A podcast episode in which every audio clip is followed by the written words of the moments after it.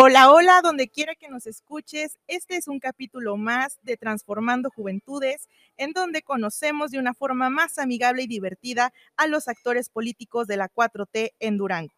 Pero recuerda que el verdadero protagonista de la 4T eres tú. El día de hoy tenemos a una invitadaza de honor, una mujer que es un firme referente de la 4T en Durango, que ha estado desde un inicio y que ha sido parte importante de posicionar los temas de la 4T en la agenda pública ella es regidora en el municipio de Durango, aquí en la capital, y su nombre es Cintia Montt. Bienvenida, regidora, ¿cómo está? Hola, muchas gracias. Muchas gracias por la invitación. Es un gusto para mí poder estar aquí compartiendo este espacio con ustedes. Un saludo a su público y espero que mucha gente le pueda llegar el mensaje que les queremos enviar eh, sobre todo este tema de la 4T, que es un tema súper importante para el Estado, para el municipio, pero sobre todo para nuestro país, México. Excelente. Bueno, vamos a empezar con unas preguntas un poquito más personales, dejando de lado acá el tema político. Queremos saber quién es Cintia Montt. Cintia Montt es Cintia Montserrat Hernández Quiñones.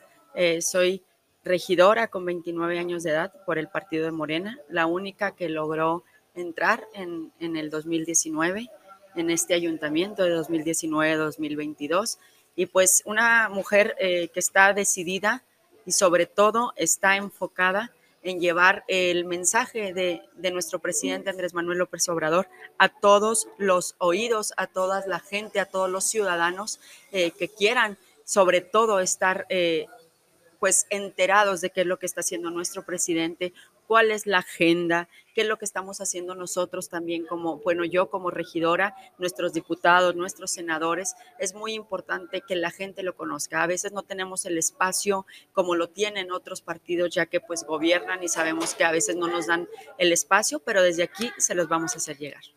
Excelente.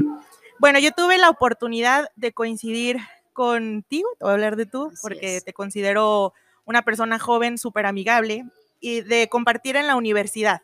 Sí, este, Soy politóloga y tú también lo eres. Me gustaría saber qué fue lo que te inspiró para estudiar ciencias políticas. Mira, para estudiar ciencias políticas, pues yo estuve eh, trabajando en un partido político y ahí me di cuenta de las necesidades que tiene la ciudadanía y me daba mucha impotencia que mi puesto pues era un puesto de recepcionista y no, no tenía mucho alcance a, poder ayudar a la gente y la gente, y pues yo era su primer filtro. Entonces te das cuenta desde el principio de las necesidades que tiene la gente y te da impotencia, te da coraje, que pues pides el apoyo y tú como el primer filtro y no se los den. Entonces yo trataba de hacer todo lo posible porque se ayudara.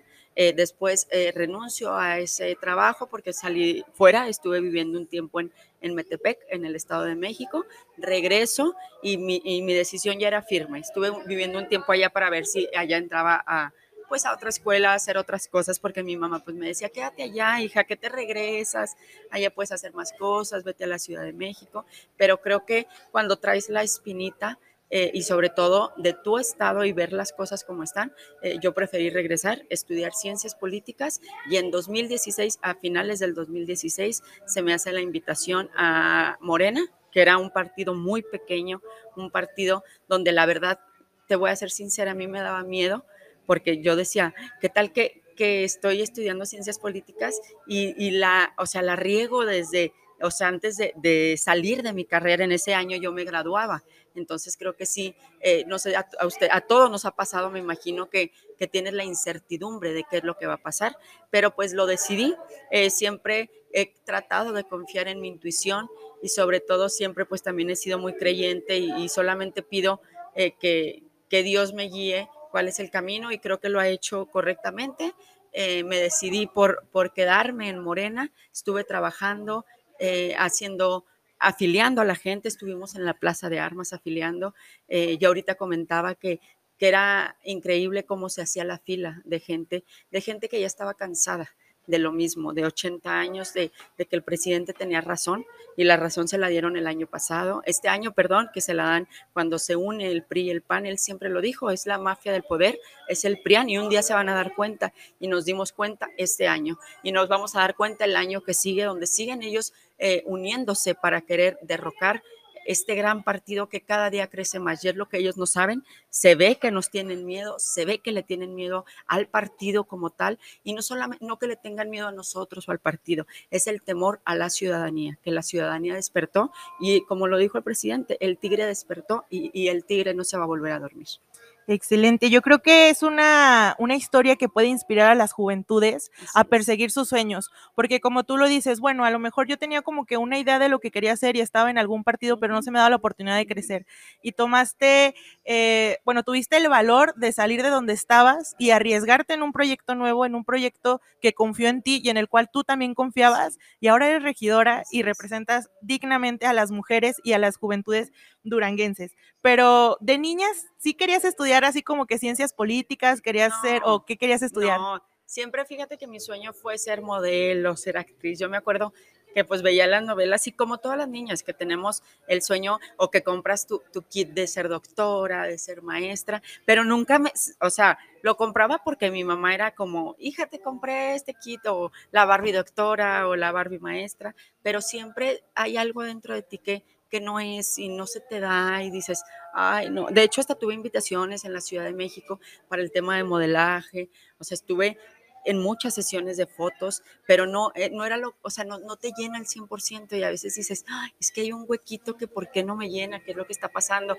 Y eh, pues tú, tú, lo, tú lo viviste en el tema de ciencias políticas, creo que es una carrera de verdad que yo se la recomiendo mucho a la gente. Es algo que te llena en el tema, eh, cuando te dan la clase de derechos humanos, cuando conoces eh, la raíz de todo, cuando conoces la historia eh, real de lo que es México y todo el mundo, de cómo se viene toda la política de hace años, cientos de años, no solamente de hace 80, de hace 100, de cientos de años y de verdad que te, da el sentimiento. Yo soy, también me, me, gustaba mucho esas clases y llegaba poquito tarde y hasta me sentía mal porque no, no terminaba de escuchar. Sobre todo creo que en la facultad contamos con eh, licenciados muy preparados y que saben sobre todo lo que están haciendo. Entonces te digo, eh, yo ahí me nace todavía más el amor a la política y ahorita es algo que, que de verdad eh, me llena por completo, me llena apoyar a la gente, me llena apoyar a ustedes los jóvenes. Eh, yo en este semestre de nuevo volvimos a apoyar, como ya lo hemos hecho más de tres semestres,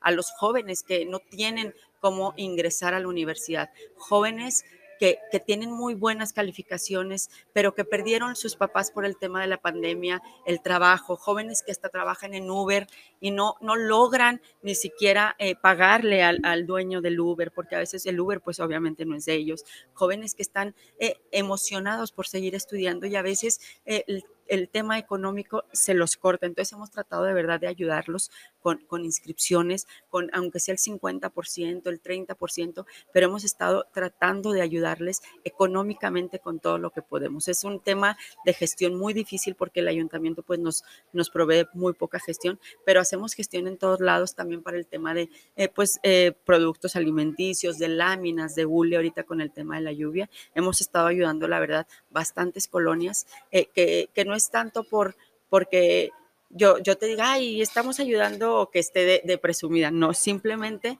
creo que la gente se ve muy contenta y agradecida porque a veces dos o tres láminas logran tapar un cuartito que se ha estado goteando día y noche en, en, este, en este tiempo de lluvias. Entonces un pedazo de hule logra que sus hijos no se mojen porque hay, o sea, hay goteras que están o sea, parece que está lloviendo adentro y es muy lamentable ver eso. Hemos, te digo, recorrido colonias donde nos encontramos así y pues sí, es, es un tema lamentable que, que, el gobierno no lo hemos visto en las calles. Es un tema que, que ah, tienen ellos la posibilidad de estar recorriendo las calles y no ha sido así. Entonces, mientras nosotros podamos poner ese granito de arena que sabemos que ayuda mucho, lo vamos a seguir haciendo.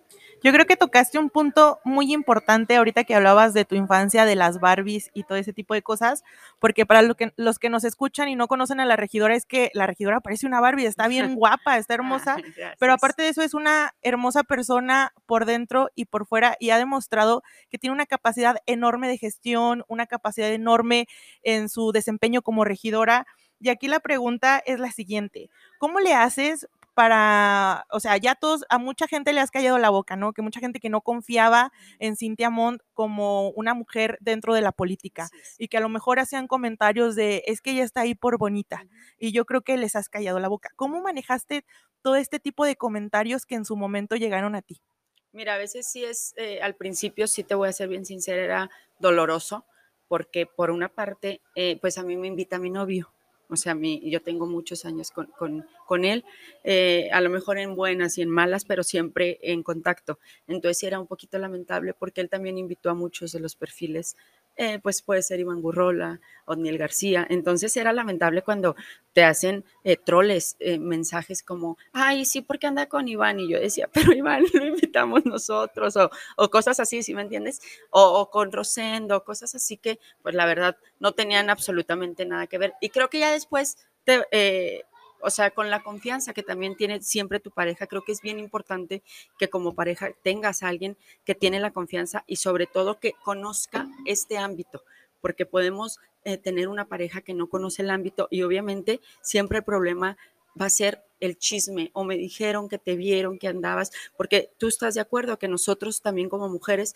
convivimos con muchos hombres, sobre todo convivir, eh, podemos estar comiendo con un hombre, cenando con un hombre, eh, eh, platicando con un hombre, estando en un café con un hombre y a lo mejor en ese momento la persona no sabía hacer el comentario, la vi cenando muy cerquita cuando a lo mejor pues no tiene absolutamente nada que ver. Obviamente si tu pareja no conoce cómo se maneja esto, es un problema muy grande porque siempre vas a estar en conflicto con alguien que a lo mejor vas a decir, no te creo que, que estabas hablando temas laborales o estabas gestionando o era un secretario o era un diputado, no es cierto. O sea, entonces sí es ahí muy, muy complicado ese tema.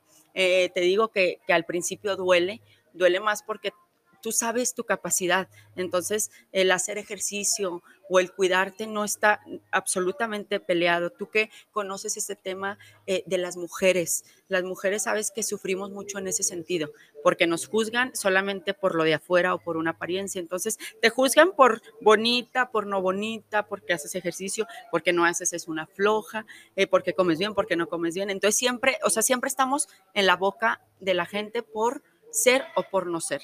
Entonces, pues para mí ha sido un gran reto, pero sobre todo una gran satisfacción de que siempre trato de estar eh, pues al día, se puede decir al día, y dando eh, entrevistas que tengan que ver con los temas que están ahorita en, en, la semana, en la agenda, y pues no, no, solamente dedicarme a lo mejor como piensan que nos dedicamos las mujeres solamente a estar bonitas, no, claro que es un trabajo muy grande el ser también regidora, es un trabajo estar en nuestras comisiones, estar en sesión de cabildo, estar revisando las cuentas públicas eh, y estar revisando todo lo que se tiene que revisar en el ayuntamiento, estar vigilando a los directores, estar vigilando las dependencias y es un trabajo arduo y sobre todo ahorita todavía estar en temas de partido. Tú sabes, pues viene eh, próximamente una elección, tenemos que ayudarnos entre todos, estar unidos como partido. Entonces ya son dos trabajos en, en uno. Se puede decir que un tiempo estuvimos solamente dedicados al, al ayuntamiento y ahorita tenemos que dedicarnos pues a llevarle a la gente el mensaje de la 4T. Sí, yo creo que ser mujer en política es un reto increíble Así porque es. pues sabemos que la política ha sido totalmente patriarcal desde un inicio y yo creo que ser mujer y estar en política es una resistencia enorme y yo creo que tú has demostrado que no estás ahí por bonita como lo dijeron en su momento, que estás ahí porque tienes la capacidad, que has representado a las mujeres, que has hecho un trabajo increíble y sobre todo que has sido la gran oposición ante este gobierno tibio y gris municipal, ¿no? Ayer comentaba con con mi equipo platicando de el gran discurso y que no solo es discurso, que es realidad que hiciste en el informe de gobierno, del gobierno que no, que no hay. Yo creo que ese discurso fue muy motivador y fue lleno de verdad y la verdad es que qué que valentía y se diría por ahí vulgarmente que qué ovarios, los traes bien puestos, Cintia, la neta, porque te pones contra el presidente municipal y no te importa por defender los ideales de la 4T y eso es súper importante. Pero a ver, van tres preguntas acá más personales. Nos gustaría saber cuál es la comida favorita de, de Cintia Montt, cuál es su serie o película favorita y su música. Mira, pues tristemente les voy a contar aquí algo que pues no, no se lo he contado todavía a mucha gente. Me detectaron hace poquito hipertiroidismo Todavía no es, eh, todavía no se define bien qué tipo de tiroides sea. Entonces, mi comida favorita son los mariscos, son los aguachiles, es este, el ceviche, todo lo que sea fresco, el pulpo, y, y me lo prohibieron. Entonces, sí es bien frustrante cuando tienes una comida favorita. O sea, yo en todos los restaurantes siempre, ya ves que no sé si, si que casi en entrada siempre, eh, que es sashimi o aguachiles. Y o sea, para mí era o sea, yo siempre quería estar en esos restaurantes de mariscos. Entonces ahorita pues he, tomado el, no se puede decir una dieta, como una comida más bien que es pura carne, pollo, el salmón, el, salmón sí puede ser, pero cocido, y es bien, y es un poquito frustrante en ese sentido. Es triste porque pues cuando algo te gusta mucho y que te prohíban comerlo y no saber cuántos meses, porque primero me dijeron, son dos meses sin, sin mariscos, y ahorita me vuelven a decir, son otros dos meses sin mariscos, entonces sí es un poquito eh, frustrante. En la música, fíjate que soy muy, yo te voy a hacer, a mí me gustan mucho las rancheras, o sea, me gusta mucho Julián, la banda MS, Cristian Nodal, Alejandro Fernández cuando hace duetos. Eh, me gusta más el, tema por la música. Ya ves, te lo trajo Salum. Sí. y no me invitaron, fue lo más, mm. lo, más triste. Eh, entonces, sí, me gusta más ese tipo de, de música. También, créeme, o sea, tengo toda en mi, en mi lista de reproducción, tengo de toda la música, no es como que tenga algo en especial, pero sí cuando voy manejando, cuando voy en carretera, sí, la verdad, mi lista es más música más, eh, pues más del norte, se puede decir, más, más norteña. ¿Y serie película? Y serie película, ay, es que tengo muchas. A ver, ¿cuál, cuál es así como más mi, favorita? Bueno, serie la de Picking Blinders, ahorita es como mi serie top. Es, o sea, creo que, tiene, eh, o sea, una trama muy padre, se las recomiendo. Y de película, pues me gustan mucho las películas románticas, o sea, en general, la verdad, me gustan mucho las películas que te dejan un mensaje, eh, tanto, no, no, o sea, no hablo de romántico tanto de, de amor, de pareja, sino en tema, o sea, sentimental, que te deje un mensaje eh, de, algún niño, de alguna pareja ya grande, o sea, me gustan todo ese tipo de películas, no me gustan las de terror para nada, no me gusta nada que el exorcismo ni nada de eso. Eh, para mí las películas, eh, también comedias románticas son mis favoritas, la que sea son la verdad mis favoritas. Ok, hablando de mensajes, ¿tienes alguna frase? Que sea como tu filosofía de vida o cuál, qué es lo que te inspira, cuál frase tú la ves y dices, esta es como, me la recuerdo siempre que me pongo triste o es la que me impulsa a hacer lo que hago, etcétera.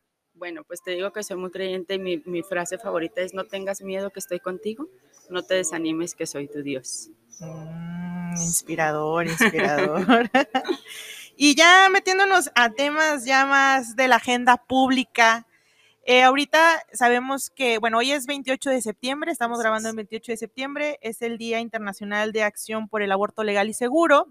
En Durango ya tenemos varias semanas con este tema en la agenda. ¿Por qué? Porque la eh, diputada Marisol Carrillo metió una iniciativa para despenalizar el aborto y las compañeras de las colectivas feministas el día de hoy metieron también una iniciativa popular al Congreso. ¿Cuál es la postura de Cintia Montt y cuál es la postura de Morena en Durango acerca de este tema? Bueno, pues te lo repito, yo estoy 100% a favor. Creo que también, pues, tú, tú, lo sabes, te lo he, te lo he dicho en, en de, de, frente. Y para mí es muy importante este tema. ¿Por qué? Sobre todo por el tema, te digo, de los derechos humanos. Hay gente que lo ve, me, me da a mí mucha tristeza que lo vean desde otra perspectiva, que lo vean como una perspectiva de que por qué no se cuidó, que lo vean como una perspectiva de eh, ella eh, se lo ganó, eh, que lo vean como algo de ahora que cuide a un bebé. Creo que te voy a ser muy, muy sincera, hay mucha gente que no sabe lo que hay detrás de, de esto. También para mí es muy, muy, muy importante que cuando una mujer decide ser madre, tiene que estar sobre todo 100% segura y sobre todo tiene que tener el tiempo para criar un bebé. Hay gente que la verdad no tiene el tiempo ni la dedicación y hay que respetar. El, tema aquí en, número uno es el respeto. Creo que tenemos que respetarnos mutuamente y si no hay respeto no va a haber nada. Mucha gente hoy yo escuchaba que, que eh, ustedes como colectivo no eran tolerantes, que, eran muy intolerantes a la, a la, crítica o al tema o que no les gustaba. Claro que no, no somos o no son intolerantes. Estamos pidiendo los derechos que necesitamos como mujeres. Eh, mucha gente dice que estamos eh, matando o, que se puede decir que vamos a matar o que estamos haciéndole daño, pero creo que, que, es la decisión de cada una de nosotras. Yo siempre voy a estar y he estado desde hace muchos años a favor de este tema y en lo que yo pueda ayudar con mucho gusto lo haré y que quede claro que Morena, la 4T y Cintia Mont siempre van a estar a favor de, que se legalice inmediatamente, porque es urgente que se haga. No podemos permitir que ya en todos los estados se esté haciendo, que se esté haciendo en todo el mundo, que se permita, que, que también el tema de, del matrimonio igualitario se esté haciendo y Durango no avance para nada. Eso es un retroceso para nuestro estado y no vamos a permitir más retroceso. Claro, tenemos un, rezago legislativo de más de 10 años y tocaste un punto bien importante de la intolerancia. Muchos dicen que los movimientos feministas, las colectivas no tienen tolerancia a la crítica o a los ideales o pensamientos que tienen los antiderechos, pero ahí entra como una contradicción, porque, bueno, la incongruencia, porque, bueno, los fundamentalismos personales son esos, personales, se quedan en casa. Eh, el problema es que eh, los agentes políticos que legislan se los llevan con ellos al Congreso y con una mano agarran la Biblia y con el otro la Constitución y eso no se debe de hacer. Y sobre todo también decir que es cierto que las mujeres ya están cansadas, o sea, es un es una deuda histórica que el Estado, que el país, que el gobierno tiene con las mujeres, con sus cuerpos, porque una ley que penaliza eh, o que prohíbe, criminaliza a las mujeres, las, las, em, las paraliza, las, las mete a la cárcel. Y muchas mujeres están en prisión porque tuvieron un aborto, pero no están por la, condición de aborto, pues las meten por otras cosas y les dan más de 50 años. No, pues, no podemos ajá, porque la otra vez estábamos en un debate y decían, bueno, es que ¿cuántas mujeres hay en la cárcel por aborto? ¿Tres? Por tres van a hacer todo lo que hacen, o sea, sea una, sean dos, sean tres, las que sean, va a ser necesario. Y te lo digo porque hay mujeres que a lo mejor se les vino el producto o abortaron por decisión, pero les pusieron otra penalidad, ya sea por infanticidio o por razón de parentesco, etcétera, y les dan más de 50 años. Pero es, es, bien, fíjate que tocando este tema creo que es, es, es bien importante, como tú lo dices, o sea, comentarlo, que la gente lo conozca y sobre todo que es, es pues meter a, la cárcel por ese tema es, la verdad, 100% incongruente. Creo que, eh, pues como tú lo dices, en una mano traen la Biblia, eh, a mí me da, yo te digo, yo soy muy, muy religiosa y, mi familia igual, mi abuelita, mi mamá, pero creo que no tiene nada que ver una cosa con otra, absolutamente. Para mí, eh, eso de que estén haciendo ese tema y a veces ni siquiera conocen realmente a la familia, o sea, o quién lo hizo, o quién no. Y, lo que más triste es, es que hay veces que por esos padres fallecen eh, eh, mujeres que tuvieron miedo de decir que no querían traer un bebé al mundo, lo hacen solas y ¿qué es lo que ocurre? Pues que fallecen y ahí es donde eh, te das cuenta que no tuvieron confianza en nadie, pero que ahí lo único que reinó fue el miedo. Claro, y, la verdad es que ahorita el miedo está cambiando de bando porque las mujeres estamos tomando los espacios públicos, estamos tomando las calles, los puestos de poder, entonces, eh, muy interesante tu postura y yo creo que pues son temas muy importantes que ya deben de legislarse también como el matrimonio igualitario, que fue una burla lo que pasó en el Congreso, eh, gracias a los grupos de oposición de, derecha que tumbaron la iniciativa. Pero bueno, del matrimonio igualitario, Cintia, ¿tú qué opinas de este tema? Yo creo que también estás a favor por ser parte de la 4T, pero ¿cuál es tu visión? mi visión es, eh, yo estoy segura, eh, podría decírtelo, que falta muy poco para que se logre el matrimonio igualitario. Y si no se logra, pues va a seguir eh, yendo a, instancias federales, donde la instancia federal lo que va a hacer es dictar y, que proceda a un matrimonio. Y si eso es lo que quieren, pues creo que, que la burla es para, para el Estado porque todo el mundo se, entera de que tienen que, acudir a instancias federales o tienen que acudir a otro estado donde ya a lo que es Coahuila, por ejemplo, a Sinaloa, que estén acudiendo a casarse nuestros, eh, pues se puede decir nuestros paisanos. Es triste que, que hasta misma gente de otros estados se den cuenta que en Durango sigue siendo un estado machista, pero sobre todo un estado, pues se puede decir incongruente, porque no les dan la libertad a la gente. Te digo, todo, eh, todo nace de los derechos humanos y tenemos que respetar. Como te digo, el respeto es la clave de todo. No podemos seguir siendo, eh, ni siquiera insultar a la gente que, que no piensa como nosotros. Entonces, ¿quién es el que no tolera las críticas? Ahí es donde nosotros hacemos la pregunta. Entonces, la derecha es el que no tolera las críticas, porque son los que se ponen tú los has visto, cómo se ponen. Eh, eh, parece que, les hicieron algo a ellos, que se ponen, tú viste afuera del Congreso, cómo se mostró la gente, cómo se mostraron, eh, con qué actitudes lo hicieron. Entonces es lamentable y esperamos de verdad que inmediatamente, por temas también de Morena, que siempre ha estado a favor de esta agenda, se haga inmediatamente también en nuestro estado. Sí, la verdad es que es muy, muy lamentable que en Durango los duranguenses no gocemos de todos los derechos, que tengamos que ir a otro estado a, gozar de los derechos que nos tiene que dar y no los tenemos porque vivimos en una discriminación jurídica constante. Pero a ver, cambiando un poquito de tema, nos, nos gustaría conocer cuál fue tu trayectoria dentro de Morena en Durango, cuál ha sido tu experiencia. Así es. Mira, pues yo comienzo, te, te repito, en 2016 eh, por la invitación de, mi pareja, yo entro a Morena. Eh, yo les comentaba ahorita a un compañero tuyo que pues en ese tiempo Morena era una casa, una casa donde solamente había mesas y sillas de la coca, de carta blanca, donde solamente había dos computadoras para estar en ese tiempo afiliando. Eh, aproximadamente a principios del 2017 nos visita nuestro ahora presidente, que era candidato en ese tiempo, Andrés Manuel, nos visita a la Plaza Cuarto Centenario. Eh, era bien, o sea, yo me sentía triste porque veía muy poca gente, muy poca, eh, no llegaba la gente, hicimos la convocatoria y pues la gente no, no, no la aceptó, se puede decir, no venían, estaba solo. El presidente, el presidente siempre ha sido muy, eh, se puede decir, no, no exige al máximo una plaza llena para dar su discurso. El presidente no le importaba si había 10 personas o si había mil o si había dos mil. El presidente de igual manera lo hacía con, con ese entusiasmo que, que, te, que te daban ganas de seguir, porque él no perdió la fe creo que, que lo vimos, caminó 18 años, estuvo eh, peleando con la mafia del poder, con el PRIAN, le hicieron fraude, eh, vimos cómo querían derrocarlo, todo lo que hacían, las trampas que había, y pues él, él no desistió. Creo que es un ejemplo muy claro de que los sueños, cuando, cuando sueñas y trabajas, se logran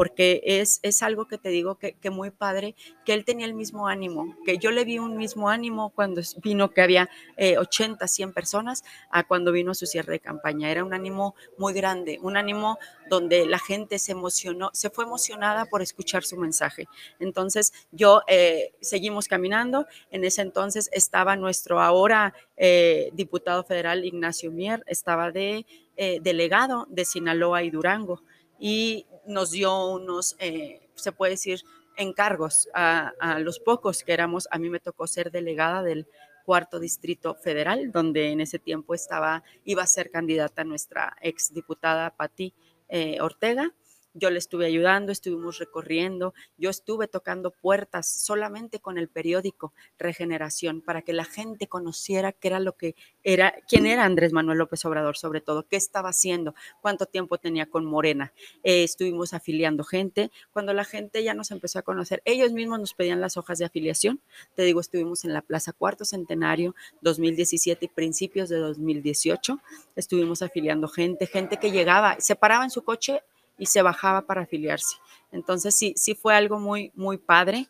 Eh, después eh, vienen las elecciones, se, hicieron las definiciones, a mí me mandan de suplente de Nancy, de la eh, segunda pluri en ese tiempo.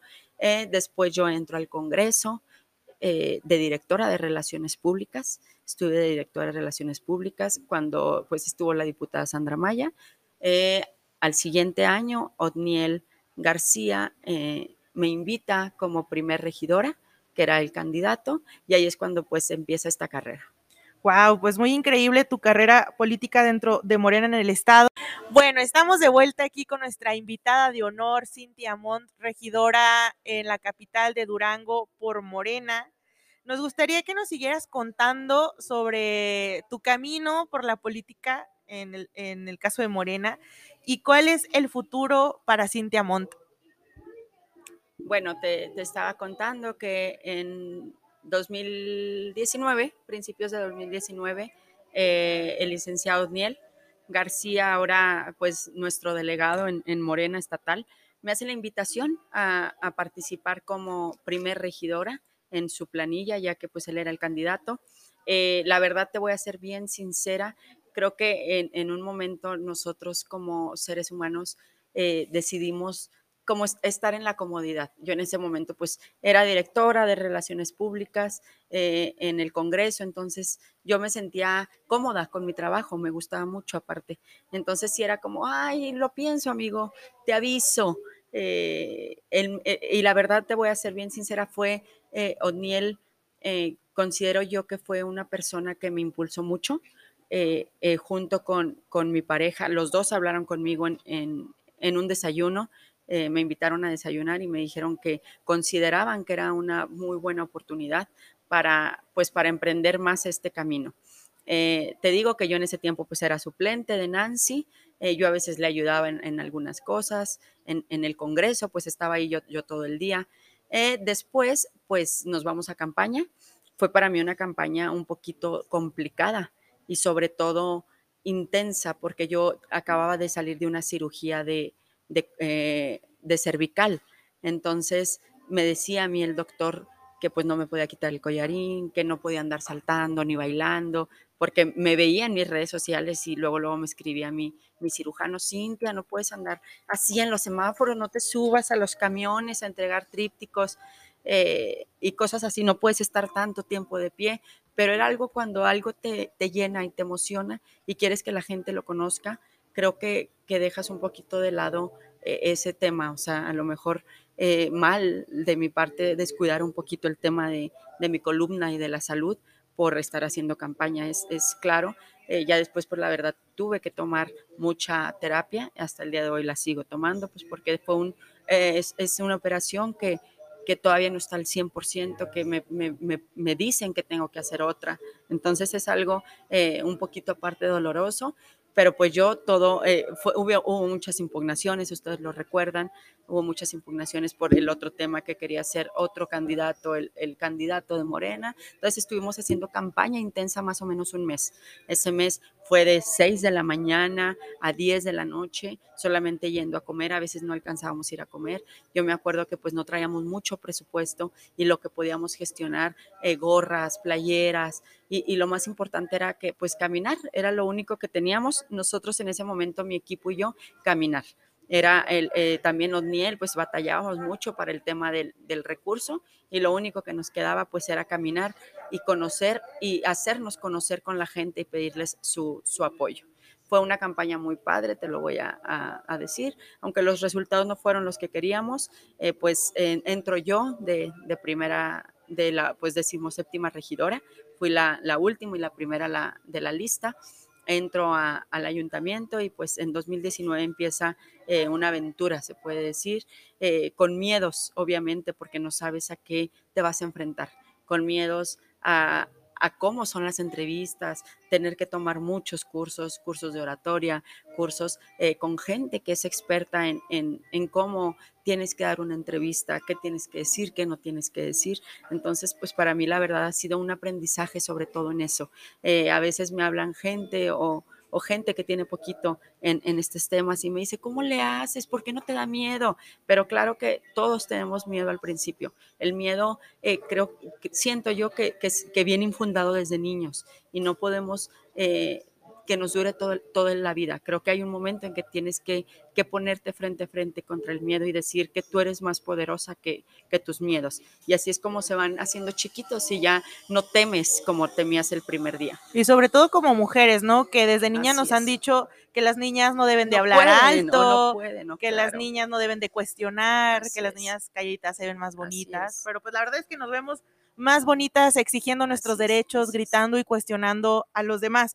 Encaminado a esto, Cintia, ¿en algún momento en tu caminar político te has topado con este tema adultocentrista y este tema machista de que a lo mejor te quisieron hacer menos por ser mujer y por ser joven? Así es, claro, es, es, eh, es lógico y sobre todo eh, las críticas de, ah, quién sabe qué hizo o con quién anduvo o a quién le coqueteó, como si, y la verdad, pues si eso fuera, creo que pues todas las mujeres estarían quizás en un puesto de poder si se tratara de eso. La verdad hay que ser bien, bien sinceras.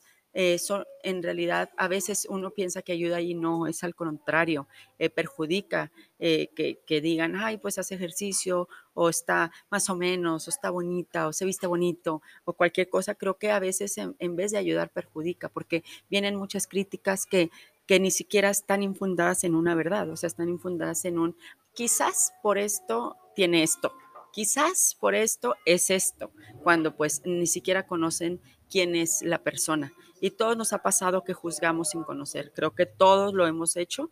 Eh, no hay persona, no hay, porque somos seres humanos. Todos lo hemos hecho. Hasta que conocemos a una persona nos damos cuenta de la calidad de persona que es. Y es por eso que, pues claro que lo he vivido. Eh, de, de, hecho, yo me decían, ay, es la más chiquita de, ay, eres la más chiquita del cabildo. Ay, así como cosita, no vas a hacer nada. O sea, porque te ven chiquita, piensan que, que ya por eso no, no vas a reclamar o no vas a cuestionar o no sabes de temas de finanzas o, o, estás inventando, como me lo dijeron el fin pasado en, en mi punto de acuerdo, eh, un punto de acuerdo donde yo pedí eh, seguridad para todos y todas las ciudadanos. Y no solamente eh, eh, para algunos cuantos, yo generalicé, porque también eh, hay violencia contra mujeres cuando salen de un antro, de un bar. Yo lo que quería, mismo a veces violencia de, la pareja que, que, tomó copas de más, que se puso mala copa, como ahora se les dice, y que las agreden. Yo pedía seguridad para todos, es muy importante,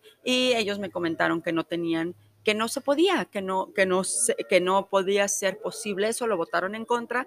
Eh, a las 3, 4 horas el, el, secretario del ayuntamiento menciona que ya va a haber seguridad eh, cerca de los antros, que va a haber rondines. Lo que yo pedí en mi punto de acuerdo, ellos lo votaron en contra diciendo que yo que no, no estaba bien infundado cuando después eh, lo hacen. Entonces sí es una lástima que que por ser mujer o por ser una integrante solamente de, de Morena, eh, te quieran ver eh, chiquita o que o, te digan cosas que no se puede, cuando claro que sabemos que se puede y cuando fue un punto que estuvo realizado pues con asesores eh, revisando sobre todo la ley. Nosotros fue un error donde, donde ellos mencionaban que quería yo los retenes antialcohol afuera del antro, no era así, queríamos que a la par del retén antialcohol hubiera operativos de vigilancia para, para salida segura. Salida segura de todos los jóvenes, adultos, de las personas que están manejando bien y que hay gente ebria que puede hacerles daño. Hay muchos casos también,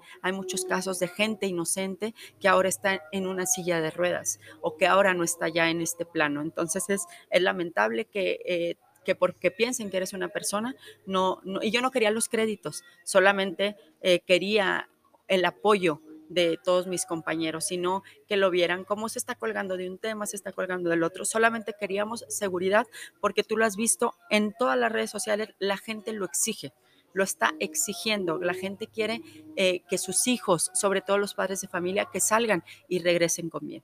Sí, yo creo que sobre todo en el tema personal, las mujeres en Durango no estamos seguras, Así no nos es. sentimos seguras y la verdad es que el gobierno municipal no ha generado las condiciones suficientes para que las mujeres, las mujeres puedan salir a la calle y no sentirse expuestas.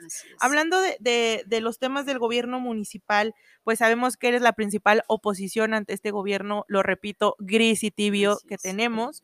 Y para los que no tuvieron el honor o el privilegio de escuchar tu gran discurso en el informe. ¿Nos podrías hablar un poquito de cómo ha sido tu transitar en, eh, como regidora en este gobierno?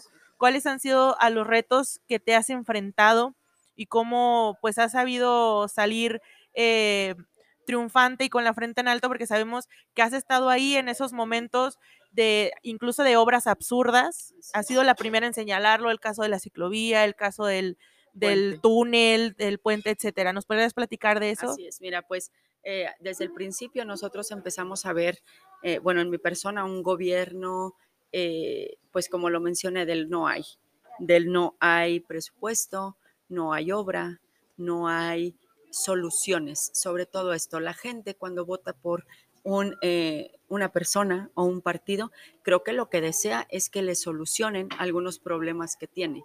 Y esto no ha sido posible, sobre todo en el tema de los baches. Yo también, eh, pues ya va a ser aproximadamente hace un año donde eh, puse un, metí un punto de acuerdo. me lo votaron a favor, creo yo que así como ya para que no esté molestando, me lo votan a favor, donde yo pedía que se bachara con eh, material de calidad. Porque eh, yo estuve haciendo, eh, yo con mi equipo estuvimos tomando fotografías, supongamos, hoy bachaban, a la semana íbamos al mismo bache y ya era un hoyo más grande. porque era un hoyo más grande? Porque cuando ellos bachean, limpian, como que quitan la tierrita, que todavía hay ahí. Entonces, en el momento en que quitan la tierra, pues el hoyo se hace un poquito más grande, en lo que lo rellenan.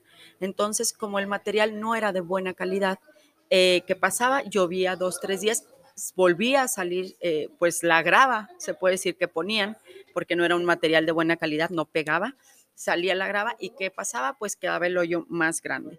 Eh, yo les comenté, eh, le pedí al, director de, obras públicas, al presidente municipal, que se bachara con, obra, eh, con, material de calidad. Ellos votaron que era a favor y pues hasta el día de hoy, 28 de septiembre del 2021, los baches están igual o peor. Estamos, vimos hoy en la tarde una lluvia muy intensa, eh, aunque haya durado aproximadamente una hora, pero es una lluvia que de nuevo va a dañar eh, las calles. Entonces necesitamos de verdad soluciones, y no eh, maquinaria nueva, entre comillas, que según ellos, ellos presumen y se jactaban que era la maquinaria mejor, pues no hemos visto resultados. todos los días suben a, a redes sociales que están bachando 100, 200 baches por día y al día siguiente se vuelven a abrir los de hace 3, 4 días, esos 100, 200 baches, entonces nunca van a terminar. Es lamentable que no, no hagan las cosas como se deben de hacer. En otro lado, siempre estuvimos también eh, nosotros mencionando el mal trabajo y el nulo trabajo del exdirector de obras, eh, perdón, de servicios públicos. Eh, desde que yo entré a la administración, yo el primer mes, de hecho, contraté pipas eh, muchos jóvenes me ayudaron a limpiar los camellones que estaban muy sucios. Ellos eh, al principio decían que porque de 10 pipas, 9 no funcionaban, que las habían dejado sin funcionar, que solamente se movían con una pipa. Eh, después, el mismo, ya se supone que habían arreglado las 10 pipas y siguió lo mismo. Vemos una ciudad triste, una ciudad que a las entradas, y yo tengo muchos inbox y se lo dije al presidente, yo se los puedo imprimir de gente que usted le puede hablar si yo estoy mintiendo, porque él decía que yo mentía. Eh, decía que yo quería colgarme de eso, que era político, que era politiquería, eh, que, que, no es cierto que la ciudad, la gente está contenta. Yo no sé qué gente esté contenta o con quién hable él que le diga que todo es muy bonito cuando, pues la verdad no. Las entradas, yo tengo eh, bastantes conocidos que viven, unos en Mazatlán, unos en Guadalajara, unos en, Chihuahua, entonces las entradas por don, Torreón y vienen y me dicen, oye, ¿qué, ¿qué onda con las entradas? Extrañamos cuando, aunque había muchas palmeras, pero, pero se veía al menos bonito. O sea, tienen otra percepción de, lo que es ahora Durango. Ahora dicen, está sucio, ¿por qué está tan fea la entrada? Eh, que no hacen nada, no limpian. Y ahora de verdad yo confío y espero que este nuevo director lo haga un poquito diferente, aunque quede muy poco tiempo. Esperemos ver un cambio. Eh, camellones limpios, camellones regados. El pasto está muy, muy largo, muy alto, amarillo, ni siquiera lo riegan, eh, lleno de basura las calles. Entonces esperamos que haya un cambio en, este, en este tema. Te digo que eso fue también algo de lo que estuve mucho eh, criticando, critiqué, se puede decir, no critiqué, eh, eh, mencioné sobre los temas que estaban mal y que ellos sabían que estaban mal y lo negaban, como el tema de, de los edificios que ellos rentaban de 100 mil pesos, cuando pues con 100 mil pesos puedes hacer muchísimas cosas. Ellos quisieron salirse del museo, donde ahí no pagaban renta para irse a, a una oficina muy cara. Ellos también al principio lo negaron, dijeron que yo mentía eh, cuando pues yo tenía las pruebas y ya después pues no les quedó otra decir que sí, que sí estaban rentando eso, pero que iba a ser por un tiempo. Entonces creo que hay muchas incongruencias en este gobierno, gobierno del no hay, pero lo que sí hay son pretextos eh, y mentiras, porque solamente es lo que han hecho mentirle a la gente con una ciclovía carísima, con un eh, mercado del centro que no, no ha sido lo que queríamos que fuera, con una fachada muy cara que no sabemos por qué todo nos está costando tanto, con un túnel. yo fui de las cuatro personas que votamos en contra del uso de suelo para darles el, el, permiso del, uso, del cambio de uso de suelo en el puente, en el puente corrupto, en el puente carísimo que ni siquiera han pagado y que no van a entregar. Es, un, es una tristeza y es muy lamentable que este gobierno panista casi eh, a seis años no tenga ninguna obra de relumbre. No hay ninguna obra en este, ni en el municipio a dos años, ni en el gobierno a cinco años y medio. No hay ninguna obra y la única obra que ellos nos iban a entregar era el puente corrupto que tampoco estamos seguros que no se va a entregar, porque a nosotros cuando nos presentan un proyecto para votarlo, desde el principio supimos que era falso. Eh, nos enseñaron las vigas, nos enseñaron los, eh, ya tenían ellos todo planeado según para montar y que en cuanto a nosotros les diéramos el uso, el cambio de uso del suelo, a los dos meses, a los tres meses, ellos entregaban un puente, un puente donde claro que murieron árboles, árboles que tenían años ahí sobre todo en el tema de, de, las aves que vivían en esos árboles. No sabemos qué ha sido de ello, nunca nos dieron respuesta te digo, son gobiernos del no hay resultados, pero sí hay pretextos. Claro, un gobierno totalmente ineficaz, corrupto y mentiroso, porque en temas de juventudes también la verdad es que a varios jóvenes nos han jugado una que otra trampilla en el tema del cabildo juvenil. Ahí por si nos está escuchando la directora del Instituto de la Juventud y el, y el ahora regidor Ernesto Ríos, a ver si ya nos paga el premio que nos debe, porque nos quedaron debiendo. Y la verdad es que sí fue algo ahí medio curiosón porque pues la persona que ganó su proyecto no era viable legislativamente. Y ellos mismos lo reconocieron, pero pues a ver si ya no le pagan a los jóvenes el premio que le deben. Y sobre todo pues también eh, necesitamos soluciones. Y ahora sin subdirector, eh, donde pues pide un permiso y ni siquiera eh, ahí está, se está ocupando ese espacio donde se debería estar ocupando inmediatamente cuando él pidió el permiso para irse de regidor. Claro. Y ahora, ¿qué le espera a Cintia Montt? ¿Cuál es tu visión? ¿Qué es lo que quieres lograr? ¿O qué, qué, viene? ¿Qué podemos esperar de Cintia Montt para un futuro? Mira, pues sobre todo el tema de seguir gestionando. Es muy importante eh, tener los pies sobre la tierra y, y sobre todo darle eh, a la gente los resultados que esperan de uno, aunque uno no esté en, otro lugar más, más grande o, que esté en, un puesto más grande. Creo que desde el espacio que el, partido, que el nacional nos otorgue, vamos a estar trabajando fuerte. Ahorita es necesario ya estar trabajando fuerte por eh, el tema que viene de las próximas elecciones para apoyar al o a la candidata que el, nacional designe. Nosotros somos 100% institucionales, 100% 4T eh, y 100% Andrés Manuel López Obrador. Entonces, lo que el presidente, eh, eh, si no tiene injerencia, que sabemos que él ahorita tiene muchísimos temas, pero lo que nuestro dirigente, Mario Delgado, decida, nuestra dirigencia nacional decida que sea hombre, que sea mujer, sería, eh, nosotros vamos a estar apoyando al 100% desde abajo, con las bases, con la gente, caminando y luchando porque este proyecto se haga una realidad en el 2022. Y pues yo te voy a ser muy sincera, creo que es tiempo de las mujeres, es tiempo de que Durango se pinte morena con una mujer y nosotros, te digo, vamos a ser institucionales como lo decida eh, el partido, como lo decida desde el nacional, pero si es posible eh, eh, que, se nos escuche, que sea una mujer, sería espectacular. Creo que Durango lo merece. Durango merece que, una mujer gobierne y una mujer esté llevando la batuta de este estado por un buen camino y sobre todo yendo con, las bases de nuestro presidente, con austeridad y sobre todo que la 4T se siga fortaleciendo. Excelente. Cintia Regidora, muchas gracias por acompañarnos el día de hoy en este podcast Transformando Juventudes. Eh, un pequeño mensaje para las juventudes duranguenses pues que no pierdan, eh, que, luchen sobre todo por sus sueños. Nosotros desde niños tenemos sueños, pero tenemos que trabajar para lograr estos sueños. Es un trabajo arduo, son desvelos, son a veces no comer, a veces no hacer lo que nos gusta, a veces no estar con las personas, con nuestra familia, con nuestra pareja por estar trabajando, pero todo valdrá la pena. Y como te digo, es tiempo de las mujeres y las mujeres juntas vamos a lograr mucho. Muchas gracias a todos los que nos escuchan. Eh, no olviden seguirnos en nuestras redes sociales, Facebook Transformando Juventudes. ¿Nos podrías dar tus redes sociales, por Así favor? Es, es Twitter, es C-MONT22 y en Facebook mi página es Cintia Mont. Excelente, yo creo que fue un capítulo muy inspirador. Muchas Los gracias. invitamos a seguir escuchando los siguientes capítulos de este podcast Transformando Juventud- Juventudes y pues juntos sigamos transformando Durango.